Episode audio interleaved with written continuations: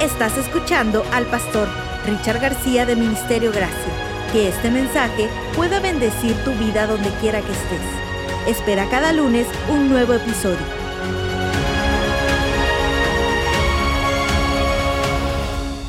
Apocalipsis capítulo 2, Apocalipsis capítulo 2, versículos 18 en adelante.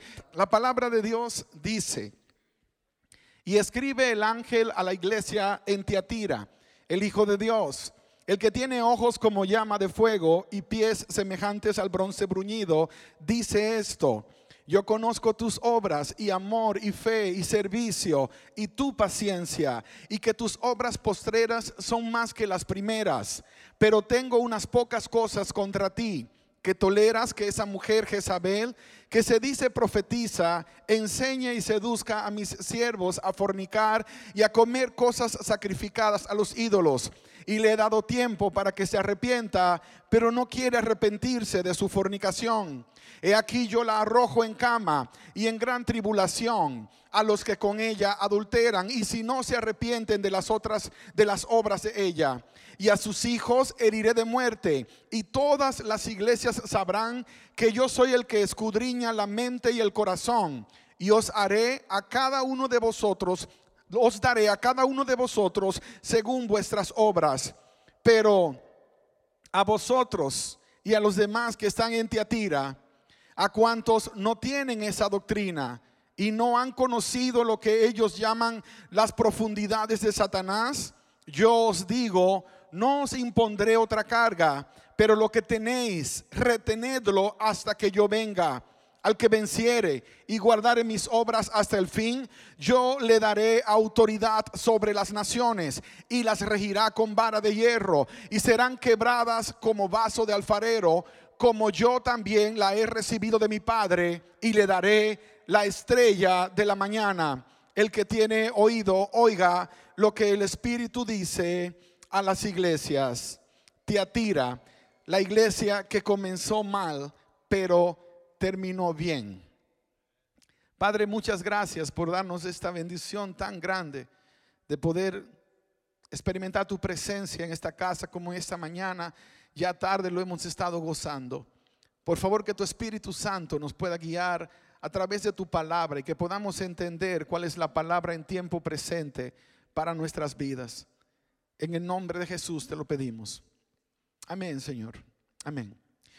Yo no sé cuántos de ustedes vienen de, un trasfondo ah, religioso, y cuando digo trasfondo religioso no estoy hablando de cristianismo, estoy hablando de trasfondo religioso, porque a veces confundimos el venir de una iglesia muy legalista de venir de una iglesia muy cristiana. Y la mayoría de nosotros, si nos encontramos aquí en esta hora, es porque de alguna manera hubo algunos procesos de Dios en nuestras vidas, cambios que sucedieron que nos han traído hasta este punto, porque de lo contrario usted estaría muriendo del corazón esta mañana, porque cada uno que viene de un trasfondo parecido, de alguna forma extraña rechazó todo lo que era contemporáneo, todo lo que era un cántico nuevo de parte de Dios para la iglesia, todo lo que era una experiencia diferente con Dios. Pero a mí me tocó pasar por temporadas. Cuando tenía siete años yo hice mi primera comunión en la iglesia de mi barrio, la iglesia católica del barrio. A los 13 años yo conocí de la Biblia y le entregué mi vida a Jesús como mi Señor y Salvador, pero creo que fue solamente el comienzo porque comencé por un proceso donde me convertí más en un religioso que en un cristiano. Y cuando digo más un religioso que cristiano, créame que realmente era más un religioso que un cristiano. Porque el énfasis era en la información, en conocer la palabra, en conocer detalles. Y cuando me escuchabas hablar en aquella época, te podías dar cuenta que, que sí era un religioso. De hecho, hablábamos con, con amigos muy cercanos la semana pasada que si nosotros íbamos a la iglesia y no salíamos sintiéndonos culpables, entonces no fue un buen servicio. El buen servicio era cuando salíamos dándote por el pecho y eras el más miserable de todos los miserables del mundo. De, todavía hay personas que siguen desgraciadamente atrapadas en esa clase de burbuja. Voy a la iglesia, tengo que sentirme culpable. Si me siento culpable, entonces fue espiritual la atmósfera que viví y el mensaje vino de parte de Dios. Si me siento alegre, entonces tiene que haber culpabilidad también porque no se supone que me sienta alegre. Si salgo inspirado y motivado para alcanzar nuevos proyectos, entonces me convirtieron en un ambicioso que no tiene a Dios en primer lugar y anda buscando cosas terrenales. Era un montón de ideas extrañas. Ahora, cuando hablamos de la iglesia de Teatira, la semana pasada mencionaba que el título o el nombre de esta iglesia sigue siendo un debate. La palabra perfume está conectada con la palabra sacrificio. Era la iglesia del sacrificio continuo, era una especie de perfume que tenía que ser elevado. Para otros el significado era simplemente la ciudad hija. Ahora, eso no es lo más importante acerca de esta iglesia. Los detalles que presenta el testigo fiel a esta iglesia es lo que es relevante para nosotros hoy día por lo siguiente. Durante muchos años estudié las iglesias de Apocalipsis y solamente encontraba elementos escatológicos de malas noticias y muchos de ellos no eran relevantes para mí en el tiempo en que vivía. De paso, la única iglesia que tenía algo que ver con nosotros era la iglesia de la Odisea, la iglesia de la última etapa de la historia equivocado estuve por mucho tiempo, porque cada iglesia tenía un mensaje para mi vida y para nuestra iglesia también hoy día. Pero ahí sí hay unos datos históricos claves para entender lo que está pasando en el mundo hoy día. Es importante que entiendas lo que está sucediendo a tu alrededor hoy día, porque nos están moviendo de un lado para otro a través de los medios noticiosos, a través de las campañas en redes sociales, y la gente le está prestando más atención a las redes sociales y a las corporaciones de noticias más que a la Biblia. Mucho más que a lo que la Biblia tiene que decir para con nosotros. La iglesia de Teatira, si seguimos el, elemento cronológico y continuamos con esta que es la cuarta iglesia, si la anterior terminó aproximadamente por el año 538 de nuestra era, entonces esta iglesia históricamente representa una temporada entre el año 538 y algunos teólogos creen año 1517. ¿Por qué razón? Porque ese es el periodo que más se asemeja a la edad oscura de la humanidad, no solamente del cristianismo, la edad negra, oscura, the dark age de la humanidad. Y si te pones a investigar un poco, vas a ver por qué. Hay una mujer que aparece en la historia, se llama Jezabel. Esa mujer no aparece acá como un elemento literal, es un elemento simbólico. Cuando encuentras a esa misma mujer en el Antiguo Testamento, la esposa de Acab, te darás cuenta que es una mujer que llevó al pueblo en dirección contraria. Ahora, esto es lo otro que es un poco complejo. Cuando estás estudiando en profecías, mujer, estás hablando de iglesia. Y en Apocalipsis hay dos mujeres importantísimas que es importante que todos nosotros conozcamos. La primera está en el capítulo 12 del libro de Apocalipsis. Y si vas rápidamente al capítulo 12 del libro de Apocalipsis, vas a encontrar a una mujer espectacular, hermosísima, una mujer definitivamente al estilo único de, Dios, una mujer hermoseada. El verso 1 de Apocalipsis 12 dice, apareció en el cielo una gran señal, una mujer vestida del sol, con la luna bajo sus pies y sobre su cabeza una corona de 12 estrellas. Una mujer que está con una corona de 12 estrellas, tiene la luna bajo sus pies y está vestida del sol. Obviamente no puede ser literal, es simbología típica del Apocalipsis. Pero hay tanta gente que te dice que no leas Apocalipsis, porque el Apocalipsis está lleno de símbolos, de monstruos, de bestias, y a veces nos hacemos nosotros bestias porque no queremos leer lo que la Biblia está enseñando acá y tenemos que esperar que las noticias nos digan qué es lo que tenemos que esperar. La palabra apocalipsis sola viene del griego apocaliptos que significa revelar, dar a conocer. ¿Se acuerda la época nuestra? la de los que tenemos 30 años hacia arriba, que teníamos que ir a, a Kodak a revelar un rollo que habíamos comprado de 24 tiros y el de 36 y me lo dañó el, el, hijo porque tiró 14 y no se dio cuenta que eran irreversibles. Ibas a revelar. Cuando revelabas, lo que hacían ellos era dar a conocer el contenido. El libro de Apocalipsis está dando a conocer el contenido. De hecho, es más profundo. El versículo 1 del capítulo 1 dice de qué se trata. Esta es la revelación de Jesucristo. Lo que Apocalipsis está haciendo es dando a conocer a Jesús en una dimensión más profunda y completa que lo que puedes encontrar en el resto del libro sagrado. Es la clausura, la conclusión, el cierre del libro. Es simple y llanamente algo maravilloso si vas buscando a Jesús. Pero hay mucha gente que solo andan buscando monstruos y bestias.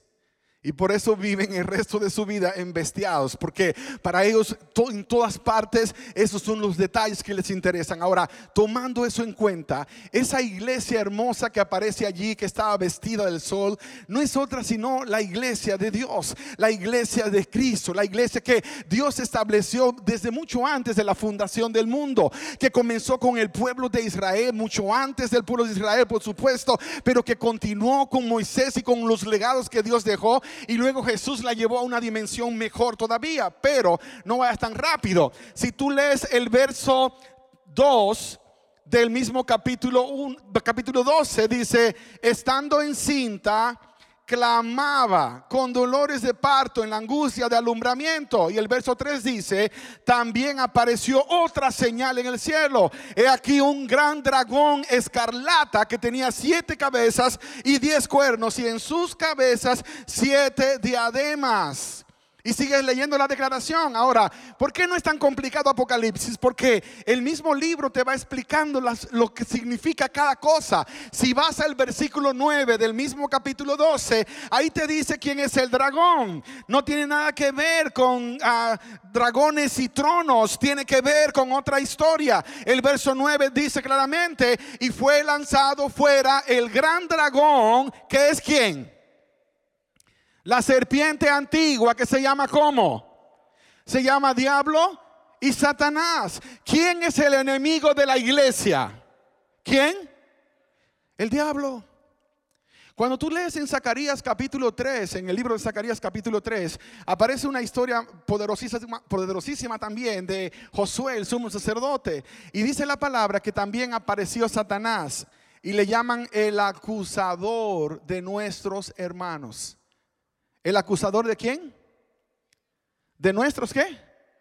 Hermanos. Oh, ¿Sabes que me gusta mucho seguir las redes sociales y me encanta seguir a los muchachos de Mier San Marcos, a Cristín y a todos los Avengers del cuerpo de Cristo, Daniel y toda la mafia buena? Y cuando, cuando veo que ustedes ponen un post, no me pasa tanto a mí, aunque me pasa, me pasó esta semana. Ah, pusimos un video que, que de repente 53 mil personas vieron, pero los comentarios que vi hasta me asustaron, gente hablando por unas unas cosas tan horribles, tirando cosas contra la palabra, contra mí sin conocerme. Y entonces dije, bienvenido al equipo, qué bueno que te estás juntando con gente que está acostumbrada a lidiar con eso, porque si no entras en pánico. Cuando a veces le ponen esos comentarios, los, los cristianos, no son los mundanos, entre comillas, son los cristianos, entre comillas. Ponen unos comentarios que ni el mismo diablo se molestaría en ponerlos. O sea, el mismo diablo tendría un poco de vergüenza en escribir eso, pero porque la gente sabe que ya viene de él, pero esos son cristianos, entre comillas. Y voy a quitar la palabra cristianos, son religiosos. Y su trabajo es acusar. Ustedes, hijos de Satanás, ustedes que le sirven al diablo, ustedes, esos son los acusadores de nuestros hermanos. Ahora, cuando tú lees la Biblia y lees lo que la palabra dice en Zacarías, que dice que Satanás es el acusador de nuestros hermanos, y tú encuentras a un hermano acusando y ensuciando a los demás, ¿a quién representa? ¿Representa a Dios o representa al diablo? No me respondas. Solamente por un momento piénsalo. No están hablando de parte de Dios. Porque ese nunca fue el trabajo de un compañero de batalla. Cuando alguien llega a tu casa para destruir la reputación de alguien más, no está hablando de parte de Dios. Cuando alguien se pone a escribir cosas para dañar a los que están sirviendo a Dios solo porque difieren, no están hablando de parte de Dios. La iglesia de Tiatira era una iglesia que se había apartado de Dios, aunque había un remanente, un grupo de gente que se mantuvo, un grupo de gente que siguió sirviendo a Dios. Pero eso tiene que ver con la idea equivocada de tener poder. Hay gente que mata por tener una posición de influencia. Hay gente que mata por tener una plataforma de influencia. Por eso se tienen que colar y pegar a gente que está sirviéndole a Dios, porque aparentemente creen que eso les da influencia. Porque si ponen un comentario de esos comentarios tontos, entonces aparecen 200 tontos más que le dan like, como creyendo que ese recibió una revelación del Espíritu Santo. La próxima vez que tú vas a atacar a una persona, la próxima vez que le vayas a tirar tierra a alguien, por favor, arrodíllate. Y esto lo estoy diciendo no para la gente que está aquí, porque dudo que alguno de ustedes haga esas cosas. Pero si estás aquí, eres de lo que haces esas cosas. El mensaje que el Señor le dice a la iglesia de Teatira es, arrepiéntete. Mientras tienes tiempo, arrepiéntete. Hay una serie no muy cristiana, no se la recomiendo a ninguno de ustedes, que se llama Games of Thrones. No se la recomiendo. Pero yo descubrí que mis hijos la vieron cinco años antes que yo y yo no sabía que mis hijos miraban la serie. Y de repente cuando se acabó la serie, que yo escuché toda la controversia y el pleito, y mientras Alfonso me da un poco de audio en los monitores, en los monitores solamente, Alfonso, mientras yo escuchaba la historia y todo el asunto, yo decidí ver la serie y decidí ver la serie completa. Entonces miraba capítulo 1, capítulo uh, último de cada temporada eran como, bueno, fueron como ocho temporadas. Entonces, por lo menos para tener la idea, no se las recomiendo desde la perspectiva de que tiene un montón de escenas que usted tiene que estar saltando, la salta, la brinca la, y llega allá. Pero en esencia me impactó mucho porque es la misma batalla que los seres humanos constantemente están librando, la lucha por el poder, por el estatus, por la influencia. Me muero por tener una posición de influencia, pero ¿para qué la quiero?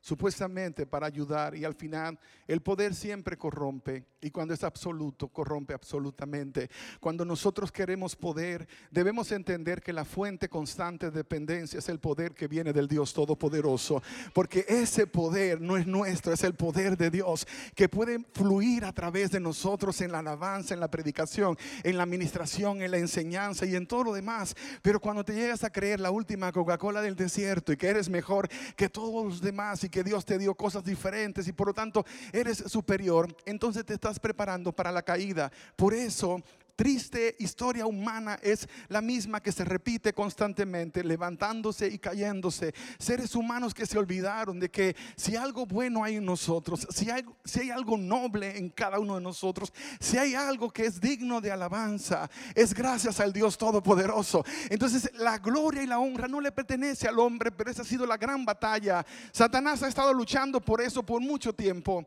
Y desgraciadamente en esta temporada de la iglesia, que algunos creen fue la temporada más oscura de la iglesia cristiana. En el año 538, si tú lo buscas un poquito, vas a encontrar que cuando comenzó el nuevo, la nueva temporada del sistema papal bajo un papa llamado Virgilio, comenzó una historia extraña acerca de que el papado se convertía en la cabeza universal de la iglesia y el representante absoluto de Dios en la tierra. Ahora, ¿por qué es importante esto? Porque te va a enseñar un poco de lo que está pasando con todo este cuento de manipulación universal que estamos viviendo hoy día. Año 606, 605 de la historia antes de Cristo, hay una megapotencia que surge, Babilonia, los caldeos. Luego Babilonia cae y por allá por el año 537, 38 surgen los medopersas. Luego los medopersas también caen y por el 331 se levanta Grecia con el famoso general Alejandro el Grande. Luego en el 168 se levanta Roma, que dura hasta el 476. ¿Por qué es importante esto?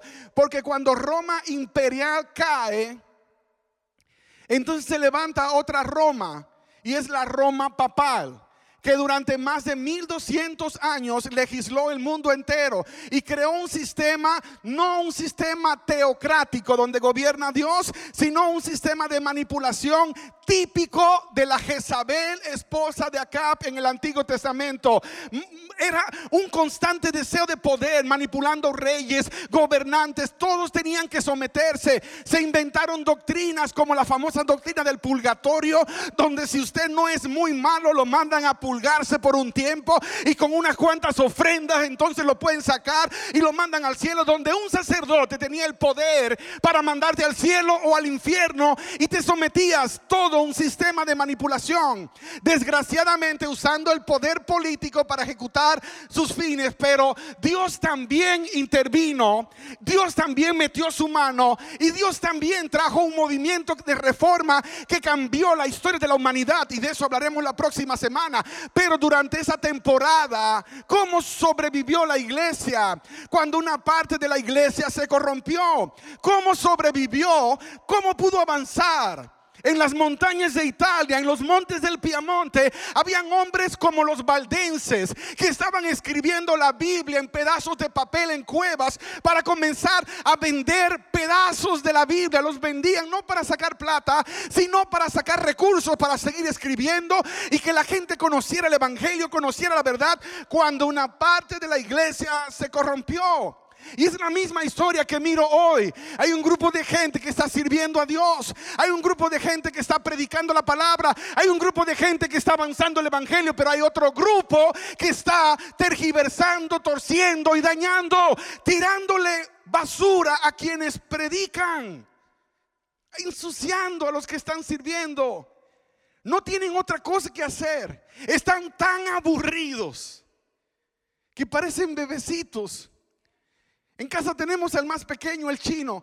Cada vez que te dice estoy aburrido es que quiere que le prestes un celular. Cada vez que dice estoy aburrido es que quiere que le des algo que de alguna manera él no iba a conseguir si no se echaba a muerte. Gente que se está echando a la muerte. Oh, es que es que me ha ido tan mal. Es que he pasado por el Niágara en bicicleta. Es que he pasado por tantas situaciones difíciles en la vida. Viven teniendo compasión por ellos mismos y cuando no se les concede lo que ellos piden, entonces se dedican a estorbar la obra de Dios, a estorbar. Yo te hago la pregunta, iglesia. ¿Cuál es la obra que tú estás haciendo para Dios? ¿En qué parte del ejército estás peleando? ¿En qué parte estás peleando? Porque hay personas que están en el frente de batalla peleando. Hay otros que están en la retaguardia pero están peleando. Pero hay otros que están en la grada y no están peleando nada y solo están echándole tierra a los que están peleando.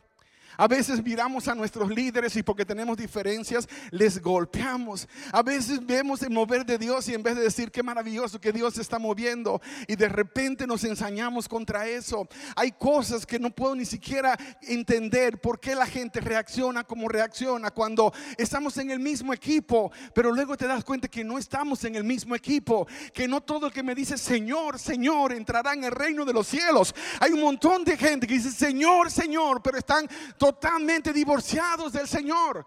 Están viviendo en una dimensión completamente distinta. Ellos no están interesados en que el Evangelio avance. No están interesados. Cayeron en una trampa. Se dejaron manipular por Jezabel. Se dejaron seducir por un montón de doctrinas raras. Y solamente viven buscando algo que les emocione. Un sensacionalismo que no para. Conozco gente que se ven 14 videos al día de predicaciones distintas de 40 minutos. ¿Por qué se ven 14 videos en un día cuando debieron haber ido a la Biblia, a buscar en la palabra, alimentarse? Está bien que recibieron uno, no, es que no están satisfechos porque ninguno de los que predicó está de acuerdo con lo que ellos quieren hacer en favor del Evangelio. Andan buscando respaldo, andan buscando algo que les endorse. Y yo te puedo contar mi propia historia. Vengo de una historia de legalismo que funcionaba. Cada vez que queríamos ver un montón de gente llegando a la iglesia, acabábamos con el mundo. Y le explico cómo acabábamos con el mundo. Solo había que inventarse una fecha nueva de que venía Jesucristo y la gente andaba más consagrada y espiritual que nunca antes, desesperada. Para el año 2000, año 2000 de, de nuestro tiempo, estamos hablando 21 años atrás, el mundo debió haberse acabado. El mundo debió haberse acabado. Y la gente estaba emocionada y venía el Y2K y conozco una persona que comenzó a comprar tierras en Centroamérica y a venderlas. Porque como venía el fin del mundo lo mejor era irse a Costa Rica, no sé si Dios operaba allá en aquella época, pero había que irse a Costa Rica y vivir en las montañas para cuando viniera todo lo que iba a venir, entonces ellos estaban más cerca de Dios porque estaban en las montañas allá arriba. Uno de mis hermanos de sangre, mi hermano Arturo que está en República Dominicana, él me cuenta su historia pero a él le pasó para 2012, se lo llevaron a las montañas. Él se emocionó porque alguien tuvo una nueva revelación, alguien tuvo una luz nueva y esta es la cosa que te va a proteger. Que los cristianos de Teatira no tomaron en cuenta toda nueva revelación, toda luz nueva que está llegando, toda palabra que Dios está dando, tiene que estar alineada con la palabra que Dios ya dio, porque su palabra no se contradice y porque Dios es fiel y es verdadero. Él no anda cambiando cada semana. Bueno, hoy pienso, que Jesucristo es el mejor ah, recurso para que muera por usted. No, no, no, vamos a mandar a Gabriel mejor. No funcionó así. Dios estaba claro desde el principio. Por eso su consistencia a lo largo de toda la historia. Esta imagen que te voy a compartir es una imagen que me ayudó a entender el Evangelio, pero también me ayudó a comprender cuán lejos del Evangelio yo estaba. Si tenemos la imagen, Jonathan, ¿me la puedes mandar a la pantalla, por favor? Quiero que prestes atención a algunos de los detalles que aparecen acá. El cuadro de, de, esta imagen es una representación del santuario en los tiempos bíblicos antes de que se construyera el templo de Salomón.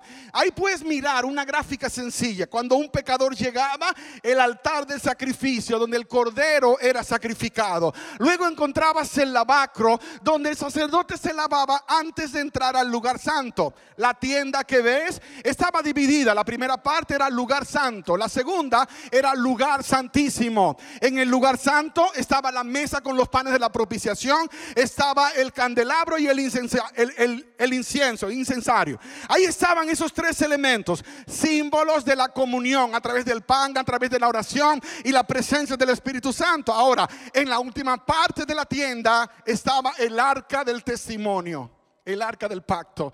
Si alguna vez usted vio una película de Indiana Jones, porque no ha leído en la Biblia que había un arca, usted va a encontrar que hay un arca que todavía el pueblo de Israel anda buscando hoy día. Algunos dicen que la encontraron, yo no creo esa historia, la hubiesen encontrado hace rato, que estuviera arriba reclamando el lugar donde corresponde. Pero lo que quiero decirte con esto es, era el instrumento más sagrado que había en el templo. Por eso se llamaba lugar santísimo. Al lugar santísimo solamente entraba el sumo sacerdote una vez al año y presentaba expiación, la sangre que se derramó en favor de todos los pecadores. Y de esa forma cada año se expiaba el pecado del pueblo. Cuando Cristo vino, entró al lugar santísimo, dice la palabra, y Pablo lo presenta, y expió de una vez y para siempre los pecados de todos nosotros. Por eso hoy nosotros somos redimidos por la sangre de Cristo Jesús, somos salvos por la gracia maravillosa del Cordero, porque cumplió, completó, hizo el trabajo. Nuestra salvación es un regalo de Dios, solamente cuídala, solamente protege lo que Dios te dio. Es un regalo especial. Ahora, ¿qué pasó durante la Edad Media? ¿Qué pasó durante los días de Tiatira? ¿Qué sigue pasando en algunos lugares hoy? Que en vez de tomar al pecador y llevarlo a través del altar, del agua en el bautismo, de la comunión por los símbolos del lugar santo, lo han llevado por la parte de atrás del lugar santísimo y los han metido por la idea sensacionalista y legalista de que no necesitan ellos ni a Jesucristo ni el proceso de salvación, sino que basta con el conocimiento, con la información y con la historia que llevan. Y esa es la parte más peligrosa. Gente que lleva mucho tiempo en la fe y llegaron a creer que tenían una indulgencia. Como aquellos que tocando el arca murieron al instante porque se habían familiarizado con lo sagrado y con lo que era puro. Si tú entrabas al lugar santísimo y tú no eras el sumo sacerdote una vez al año, muerte. Por eso la ley produce muerte. Porque la ley revela una condición en nosotros que se llama pecado. Y la paga del pecado es qué cosa? Muerte. todos estamos condenados a morir según la ley.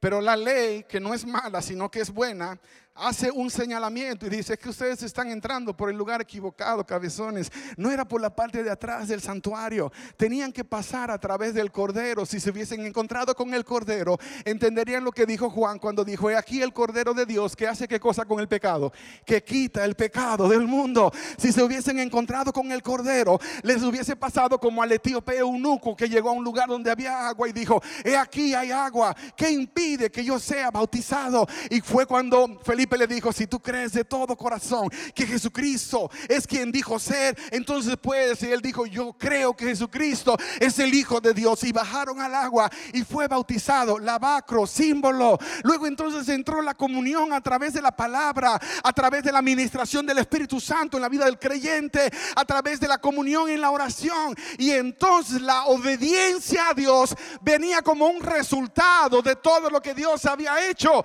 no un fin en sí mismo mismo. La santidad no tenía que ver con portarme bien. La santidad tiene que ver con estar en su presencia como estábamos hoy en el servicio de esta mañana. Cuando quitaste todos los elementos que te aguantaron, las barreras, las cadenas y dijiste voy a adorar, voy a ponerme en la presencia de Dios, me voy a rendir en la presencia del Dios Todopoderoso. Y cuando tú lo entiendes, entonces Dios comienza a obrar en tu vida tanto el querer como el hacer por su buena voluntad. Y comienzas a cambiar. Y luego tu mujer dice, pero, pero mi esposo ya no es el mismo. Ya no me golpea. Antes me golpeaba, pero ya no me golpea. Hay personas que están un poco confundidas en eso. Hay hombres que dicen, es que la Biblia dice que hay que sujetar a la esposa y la sujetan a cantazos y le dan sus tablazos y sus, y sus pelas, creyendo que están viviendo en la tierra de los talibanes. Si usted piensa así, hay visas disponibles para Afganistán en ese momento que los talibanes están agarrando territorio. Usted tendría que ser un talibán porque cristiano no es. Dios no te dio esposa para que practiques boxeo. Dios te dio esposa para que la ames, para que la cuides, para que la protejas, para que la cuides, ames, proteja como Él cuidó a su iglesia. Y la encomienda es que la mantengamos limpias y puras, sin manchas. Ese no es el cristianismo que la palabra enseña. Cuando nosotros tuvimos una experiencia con el Cordero y una experiencia con el Espíritu Santo, entonces no tenemos problema con obedecer a Dios. No tenemos problema con agradar a Dios. ¿Por qué?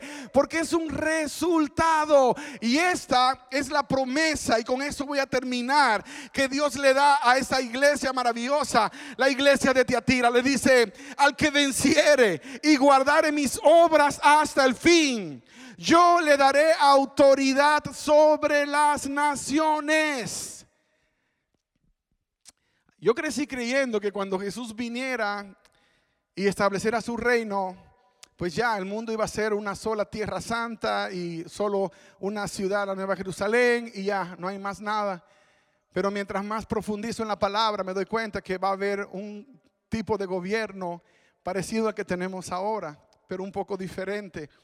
Cuando dice la palabra que nosotros vamos a poder tener autoridad sobre las naciones, Apocalipsis capítulo 21 también lo enseña, puedes leer los últimos versículos, y todas las naciones de la tierra vendrán y traerán su gloria delante del Señor, todas las naciones de la tierra, así que habrá naciones, vamos a tener reyes, posiblemente no serán como ahora, va a ser un gobierno completamente diferente, pero la Biblia dice que Jesús será en esa nueva generación también rey de reyes y señor de señores, así que vendrán reyes, me imagino que a un Daniel capaz que lo pongan como rey de Venezuela y bueno, competirías con Puerto Rico, Daniel, como rey de uno de esos lugares, no sé, a, Arthur como el rey de Brasil, y a, a y a Luis, y lo pondrían como los reyes de Guatemala, quién sabe si a lo mejor aún más, porque Dios va a tomar a los que pelearon la buena batalla, a los que guardaron la fe, a los que acabaron la carrera, y les va a decir, vengan benditos de mi Padre, y hereden el reino que fue preparado para ustedes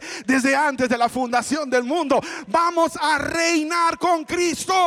Los que sobrevivimos a Tiatira, vamos a reinar con Cristo. Los que pasamos la etapa de Pérgamos, los que pasamos la etapa de, de Esmirna, de Éfeso, los que nos mantuvimos firmes, fieles, que no tiramos la toalla aunque la queríamos tirar, que no abandonamos aunque nos caímos. Y quiero que lo comprendas, todos caemos, todos resbalamos, todos pasamos por el valle de sombra de muerte de una forma u otra, pero la gran diferencia es que no nos quedamos en el suelo, que nos tomamos de la mano del Señor y nos levantamos siendo más que vencedores en Cristo Jesús. Esa es la gran diferencia. Al que venciere, no es porque, oh, este tiene más talentos, no es porque este es más brillante, no, es porque el cabezón nunca se rindió. Lo tumbaron y se levantó. Lo volvieron a tumbar y se volvió a levantar. Trapearon, mapearon, eh, eh, hicieron de todo, pero nunca se quedó en el suelo. Y llega ese momento, aun cuando las huestes del mal dicen no gasten cartuchos, ya no gasten energía con ese terco. No hay manera que lo podamos derrotar. ¿Y sabes por qué no lo podemos derrotar? Porque su confianza está en el Dios Todopoderoso. No está confiando en él mismo, está confiando en el Señor. Está confiando en el Señor. El día martes viajamos a Monterrey, México, y la verdad que quiero decirles que México debe sentirse muy orgulloso como nación de que no tienen que envidiar nada a países de Europa o Estados Unidos en cuanto a tecnología. Yo no me fui a operar a México porque es más barato, me fui a operar a México porque la tecnología no tiene nada que envidiar acá nada que envidiar. Llegamos, pasamos un tiempo hermosísimo, disfrutamos de una temporada lindísima, mi hermano, una familia muy querida de la iglesia con nosotros y todos nos fuimos a operar. Éramos tres para operarse y uno que nos iba a guiar. Parecíamos los tres ratones ciegos y el que los iba a guiar a los tres después de la cirugía. Pero fue un tiempo tan hermoso. Pero algo que me bendijo fue que cuando veníamos para el aeropuerto, llamamos para un taxi y llegó un señor a recogernos, un carro muy bonito y nos montamos y mi hermano y yo siempre, ah, él es más sospechoso que yo, siempre sospecha de todo, siempre anda sospechando hasta del viento, eh, sopló el viento por acá, cuidado. Entonces, pero, pero eso permite que sea una gran ayuda, una, una gran protección. Y cuando el Señor comienza a preguntar y ¿De dónde vienen? De, Texas. No, nunca te animas a decir tanto de Texas cuando estás eh, fuera de Estados Unidos para que la gente no sepa, pero pues Texas, México, frontera, estamos todos en el mismo lugar. Cuando estamos en países árabes, le digo a todo mi equipo, hablen puro español, puro español. Nadie me habla inglés acá porque le doy un coscorrón español. Pero en México ya pues más confianza. Bueno, venimos de Texas, pero somos de República Dominicana. Oh, y entre hablando me dice a qué se dedican y le dije, bueno, tenemos una empresa que construye ah, iglesias, remodela y escuelas y cosas. Le entramos por el lado empresarial y yo le decía a mi hermano luego, porque si le digo somos pastores, capaz que lo espantamos de entrada y ya no quiere hablar más. Me ha pasado y más si es alguien que viene muy así católico, romano, guadalupano, entonces no te dan chance ni decir más nada. Así que pues le dijimos, bueno, empresarios, estamos en este tipo de campo, pero también hacemos proyectos en África, en la India. Y eso le animó y dice, oh, son muy altruistas. Y bueno, sí, nos gusta el tema de servir. Y entre eso dice, ah, yo soy pastor evangélico, dijo. dije, aleluya, miren qué, qué buena noticia en el corazón. Y entre todos le dijimos, bueno, fuimos hablando y le llegamos a decir, somos cristianos. Ah, son cristianos, sí. Y trabajamos. Y entonces él pregunta, ¿y quién es su pastor? Y mi hermano dice, él. Entonces el hombre me mira y pues seguimos la plática. Le dije, sí, me toca la bendición de pastorear allá.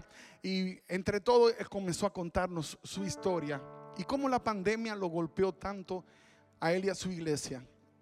Y cómo su propia familia estaba sufriendo. Uno de sus hijos se rebeló. Y nos tocó a nosotros ministrar a este hombre. Nos tocó levantar el espíritu. Nos tocó pastorearlo por los 35 minutos que tomaría llegar al aeropuerto. Y cuando llegamos allá, Él nos pidió, puedo orar por ustedes, quiero bendecir sus vidas. Y nosotros, en mi caso, yo no soy muy fácil de que, me quieras orar e imponerme las manos, porque no todo el mundo debería imponer manos sobre ti. Ten cuidado quien impone manos sobre tu vida. Pero yo sentí del Señor que podía permitirle a este hombre imponer manos y Él oró por nosotros. Al final le dimos una bendición especial. Intercambiamos teléfonos y nos despedimos. Luego me escribió varios mensajes, yo también. Y estamos pensando volver a vernos en un viaje más. Pero yo fui a México pensando que fui para una operación donde un médico amigo me iba a bendecir de una manera muy especial. Pero realmente solo ese momento, ese instante, esos 35 minutos, le dieron propósito a todo el viaje.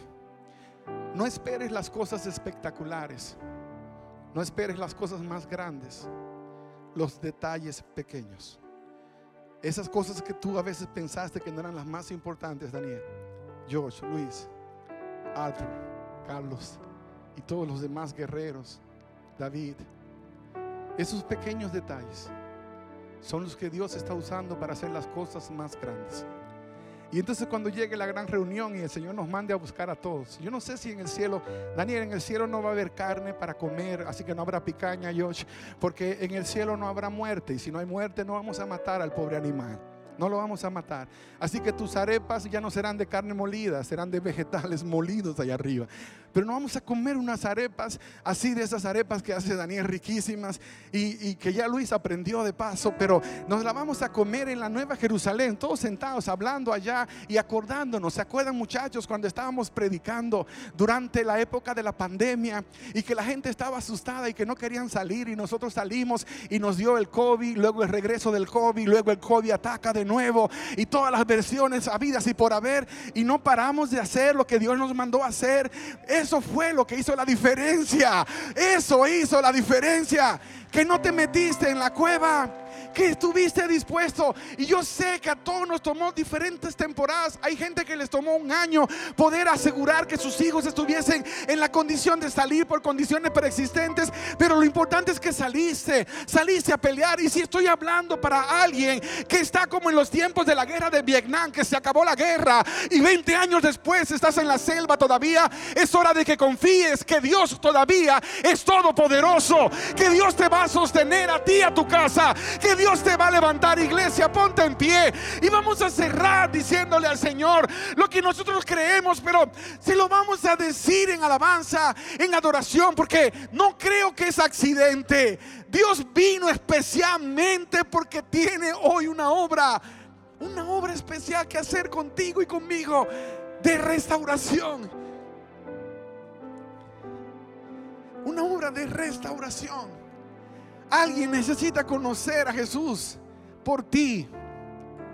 No puede ser que el dinero que el mundo provee es más importante que Dios en tu casa. Esta semana el video que compartimos que, que se hizo viral en la página de la iglesia es un video sencillo, ni siquiera era la gran cosa el por qué no voy a la iglesia. Y voy a tener que hacer una segunda versión de este video por esta simple razón. El por qué no voy a la iglesia. Y estoy hablando de las excusas. La razón por la que no voy a la iglesia es porque trabajo, dicen algunos. Trabajo porque necesito dinero. Necesito dinero porque tengo que pagar gastos. Y por ahí sigue la historia. Y gente sin ni siquiera escuchar lo que tenía que decir. Tomaron esa primera parte y comenzaron a escribir todas las tonterías del mundo. Pero al final es porque les dolió. Uno me dijo, bueno, es que yo no voy a la iglesia porque trabajo vendiendo pizza y las pizzas hay que vender los sábados y los domingos. ¿Por qué no abren una iglesia domingo de noche para yo ir? Y le escribimos a iglesias que están los domingos de noche. Pero para el que tiene una excusa para no ir a adorar a Dios, Olvídese que buscará las 20 mil cosas. Sí, la tienen domingo de noche, pero esa no es la que me gusta. Me gusta una que sea diferente. Y buscarán todas las tonterías del mundo. Otro escribió, ah, claro, usted quiere que vaya a la iglesia porque no quieren sacar la plata. Siempre andan de babosos diciendo que le quieren sacar la plata. ¿Y quién dijo que tenías plata para sacarte? Por eso no vas a la iglesia. Porque vives en una miseria constante que tienes que trabajar y trabajar y trabajar porque no tienes plata. Pero los que ponen una pausa al trabajo y vienen y adoran, siempre tendrán plata, siempre tendrán de Dios, siempre recibirán bendición, siempre habrá una provisión especial de parte de Dios. Siempre habrá una provisión especial. Y yo quiero que cerremos con ese canto que Arthur cantó hace un rato, junto con los muchachos. Porque yo creo en ese Dios que si levantamos nuestro rostro a Él, entonces nos ponemos en la condición donde Dios puede hacer el milagro a favor nuestro, en nuestras vidas. Y después de cantar esta alabanza, entonces vamos a cerrar diciéndole mi Dios, yo sí sé que tú eres real. Yo sí sé que tú eres todopoderoso.